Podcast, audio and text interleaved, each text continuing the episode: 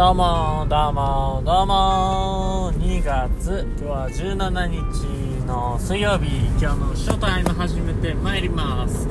はいということで今日は今車をね運転中というか、インターン本社に行ってその帰りです。でこれから、まあ、いつも通りジム寄ってで今日はちょっとバレーボールをお誘いいただいてるので後にちょっとバレーボールをね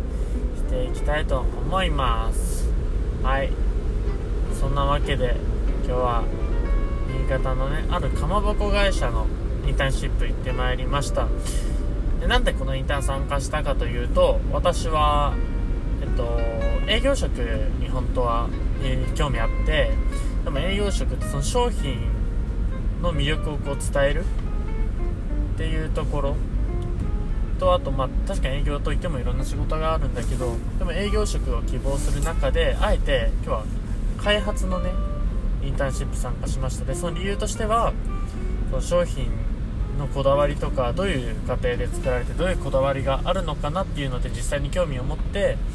じゃあこれは絶対営業に生きてくるはずだと考えたから私はその開発のインターンに今日参加してみました。でまあ参加してみて感想ですけど、まあ、結論から言うとこういい 非常にいいっていうのが率直な感想でした。でなんでいいかっていうと、まあ、当たり前だけど会社って一つの部署でやるわけじゃないじゃないですか。でその開発をしながら営業に関われる課があったんですよね。その開発部の中に。で今日その人がたまたまこう宣伝にこのこの課でちょっと仕事やってて人足りてないっていうかいろんな人が欲しいです来てくださいっていうのをこう話聞いてあ開発もしながら考えながらこう営業に近いことができるところあるじゃん開発でも。って思ったんですよね。僕は何も営業を営業で営業しながらまあ、お客さんのところに売り込みに行くっていうことも、まあ、できればいいんですけど、まあ、要はお客さんと行って話して問題解決がしたいんですよね。でもそれは営業じゃなきゃできないかって言われたらあそうじゃないなと。開発で商品の知識深めてどういう思いで作ったのかって詳細な説明をしながらこれもお客さんの問題解決になんかそっちの方が使えるんじゃないかというふうに思いまして。こういうことできるなと。でその進める商品も業務系のものなんでだから例えばファミマのおでんとかに入ってる具材を言ってしまえばあその具材うちが開発して売り込んでで置いてもらってんだよっていう風にまあ作ってるのはうちだけどその名前として売ってるのはそのお客さんの会社でもそこになんか携われるってめちゃめちゃでかいなと。なんかむしろそっちの方が楽しい。ブランディング力もあくまで自分らだけのブランディングじゃないからこそなんか売り買いっていうのがあんのかなみたいな。だって例えば僕がただの電池を売ったとしても、まあ、電池っていうかまあなんだろうまあ何でもいいんだけどさ僕が作った料理とか商品を売り込みたいとします。でも売り込むためには僕だけのブランド力じゃ足りませんと。じゃあそこで何が必要かなって思った時、まあ、要はブランド力が足りないわけですよね。そのブランド力を何で補うかというとお客さんなんか売り目？売り目？なんていうのかな。その商品の売り主っていうのかな。もうようわからんけど誰々が売ってますよっていうのを自分じゃなくてその他企業の人の名前を借りて売ればそこそこのブランディングはつくんじゃないかな。僕がなんか商品売るとして僕じゃなくて例えば武井壮さんがおすすめしてますみたいな。僕がおすすめしてますじゃなくて武井壮さんおすすめしてますみたいな。なんかそんな風にね言えるのも大きいんじゃないかなと、まあ、一つ思いまして当にいいですね。非常にこうあブランド力を借りれるってところにすごい魅力を感じましたね。あと他の開発職だとあ、まあ、かまぼこ作りましたね練り製品もうめっちゃお腹いっぱいです正直言って。2ほど食ったね今日かまぼことかちくわとか練り製品とか。で、まあ、魚肉タンパクだからさめっタンパク質は入ってるんだけどいやーなんかもういいかなしばらくはって感じですけども。でもやっぱりちくわってみんな食べ過ぎ嫌いなのかな。なんかあんま進んで食べないですよね。でも実際美味しいしなんならサラダチキンとか俺おかずおやつにしても全然いいなって思えちゃうんですよね。とそんくらいあちくわノーマルで食べてるけどいや普通にいいなと思っちゃったんですよね。はい。だからまあちくわ美味しい。かまぼこ美味しい。最高でした。で、まあ、かまぼこ作る体験も実はしたんですよ。で塩が入塩が大事っていうので、まあ、かまぼこ作る時ってこう、まあ、白身を練るじゃないですか。でそこにこう塩とかを入れることでこう粘り気が出てこうまとまるんですけどその塩を、まあ、減塩をしていながらこう塩化カリウムとかにするとまたちょっと味が変わるんですよね。なんかこう減塩商品に今力入れたいらしくて。ただそこを考えるとちょっとその塩化カリウムだけだと味を調子なしとまあちょっと美味しくなくなってしまう品質低下っていうところになるんでそこをどう改良するかっていうのは、まあ、これからの課題だって、まあ、今日お話聞いた限りでは言ってましたね。いやでも面白かったな本当に。こんな味変わるんだと。思わず言っちゃいましたね正規の商品食べたらもういやこっちずっと食べてたいですと。いや本当にそれくらいかまぼことかそういう製品のねあれ大事なんだなって、ましたね。いやもうしばらく練り物いいかなくらい今日食べたんでね。最高でしたね。なんだろうな。思いのほかなんか食品メーカーで、まあ、製造があるのはもちろん工場もあるんだけど女性の方が多い気がしたんですよね。女性の方が器用だからそういう風になってるのかなとも思いますけど。綺麗な人が多かったです。はい。素晴らしく綺麗でしたね。女性の方が。びっくりしましたぶっちゃけ。えこんな美人揃うの？もうむしろそれだけで志望動機になっちゃうんじゃないかみたいな。あこれ絶対言えないですけど。本当にそのくらいのねノリがねあ言えるくらいの社風っていうのも感じましたし非常にいい会社だなと思いました。あ何やってもいいだとか何やってもいいんだっていうこうチャレンジを後押しできる安定性っていうのがまずあるっていうので僕はやっぱり会社って大事だなって思いますしチャレンジするためのまず枠組みを自分らで作るっていうこと。やっぱ20代で結果を残そうとするとどうしても足りない部分があるんでねそこは本当にこれからの大事にしたい部分だなと思いましたね。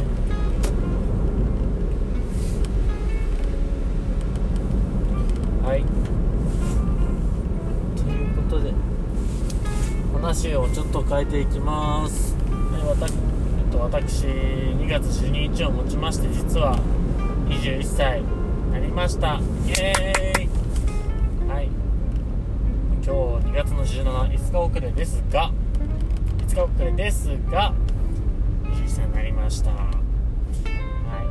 お友達とかたくさんの方からおめでとう。ていただいてもう本当に嬉しかった限りです。でも12日はちょっとあの夜バイトとか入ってて、まあ、あったんですけど13日にね友あのその彼女とプロートルっていうね言い方してちょっと内陸の方にある地域なんですけどそこのねアアーロゼッタというお店レストランにね男子と行ってそこ、まさせていただいたという誕生日を送ったんですけどもう素敵。僕のインスタグラム見ていただくと分かると思うんですけど料理からのプレゼントとしてサプライズまでも本当にちょっと嬉しくてマジで泣きそうになりましたね。もういやありがとうございますしかもう出なかったよ。出ないよそれは出すしかないもん他の言葉出ないもんありがとうございますを言えありがとうございますしか勝たん。僕はそれしか言えなかった。もうありがとうともう大事にしますっていうのはい。もうそんくらい嬉しい誕生日でしたね。でこの車のトランクを開けたらこう「ハッピーバースデー」っていう。ボードがバーンってあってそこに真ん中にプレゼントがバーンってあってでライトアップをね彼女なりにしてくれてああなんだろう過去一のイルミネーションでしたねそこれは。出しすぎるあまりもうえっ？ってなんかどこぞの女子が出すのかみたいな声が出ちゃうくらい本当に嬉しくて。高でした非常に。本当にいい夜でした。で彼女はショートカットでしてめっちゃ可愛いし次の日は朝バイトだけど頑張れるしめちゃめちゃね良かったです。本当気分が良すぎて、はい、わ危ねういお前入ってくんじゃねえ。すいません。ちょっと車にいましたが。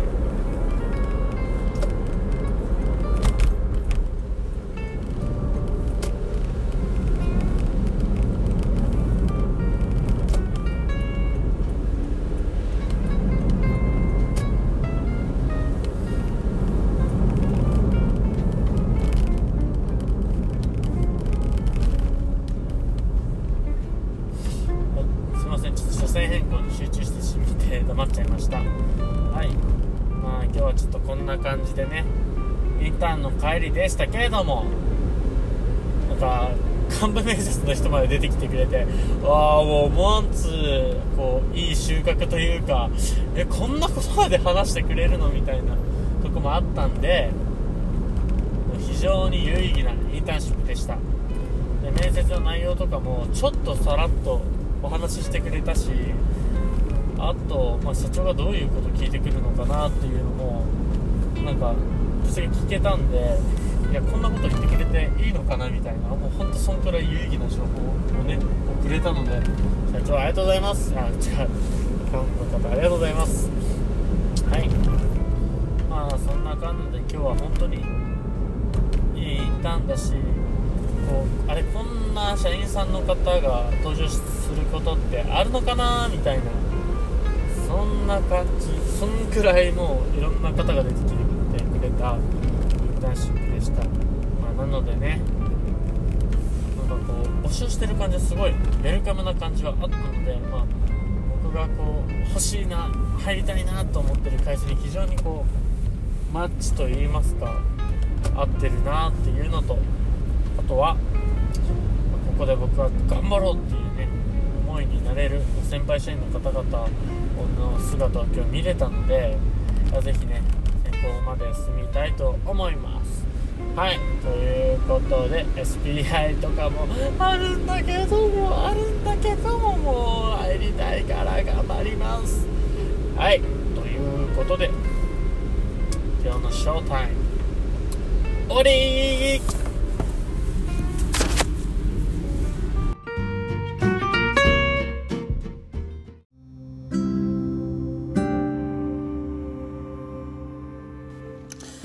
うもどうもどうも2月25日木曜日今日のショータイム始めていきたいと思います。はい現在9時43分朝です。今日は13時半からかなインターンシップ1社予定していて。でその後はまあ普通にトレーニングとか行こうかなって感じなんですけども。はい1週間ぶりのショータイム。この1週間ねちょっと何があったというわけでもなく、まあ、ちょくちょくは忙しかったんだけどなんかラジオいいかなって感じになって撮ってなかったんでね。はい。でもそんな感じでやっていきたいと思います。はい。ただただ僕がめんどくさかっただけですね。すいません。はい。ということで今何してたかっていうとなんかねこう今の自分どうなんかなってちょっとふーって思ったから前のびでねこう自己診断みたいなこう社会人基礎力とかあるそういうなんか自己診断できるやつがあるんだけどそれをねやってたんだけど僕の今日弱いとこちょっと話してこうかなってでそのデータだけ見たら課題解決力とあとは計画性が 弱いって言われました。はい。まさにその通りです。なんかね本当に自分何が弱くて課題見つけられないのかなとかあとはこれをこうしてこれをこうしてっていう風にそもそも容量とかが悪いからそもそも計画立てて行動することっていうのが本当に苦手でそれ通りにいかないからまたこう立てた計画もグズグズになってもう計画なんていいやってなっちゃうタイプなんですよね。で課題に関してはそもそもなんだろうデータとかがあまりみんな興味ないというか得意じゃなくてだからこうなんだお客さんの数はここ数日でこうなっててだからこの時商品はこういう数入れてっていうのもやってみたら多分面白くてそれ通りになったらきっとあ当たったって感じになってなんかそういう楽しみ方はねあるんだろうけどなんかその最初うまくいくまでの過程ってなんか多分僕はねあまり苦手なんですよね。得意じゃない。はい。でもそんな感じでね。それをまあ課題として見つけたならいいしそもそもそのデータに触れる機会っていうのがないから、まあ、探せばあるんだろうけどなんかこれを分析してじゃあこういうふうにやっていこうっていうただデータを見て終わるっていうのが終わってしまう現状が今あるからなんか見ないっていうのもありますよね。なんかそれを使ってどうしていくっていうとこまでやっぱりないと人って動かないんだなって。だからこう営業とかで商品とか売り込むにしてもその人にただ売り込むんじゃなくてその人が使ってどういう目的があってどういうふうに使ってほしいのかっていう明確なビジョンっていうのをもっと立てて伝えないとやっぱ商品としては売れないし使ってる本人も使ってる有益性なんて全く見えないわけですよね。で教育インターンシップのところも、まあ、一応総合職採用なんですけど多分最初は営業に回されてでその営業もこうシルバーサービスとかそういう方をメインにしてるんですよねあとウォーターサーバーとかあるんだけどなんか本当に僕高齢者に物売るっていうのが正直一番難しいと思うんですよ。まあ売る商品もあれだけど高齢者にこう介護用品とかね売るっていうのは本当に難しいと思っててでなんで難しいかって思うというと自分がもし使うってなったらまだ自分はこんなん必要ないっていうプライドがあるじゃないですか。で人人のプライドってなかなか変えられるもんじゃないしそれを使った時になんか老人認定とかされるんじゃ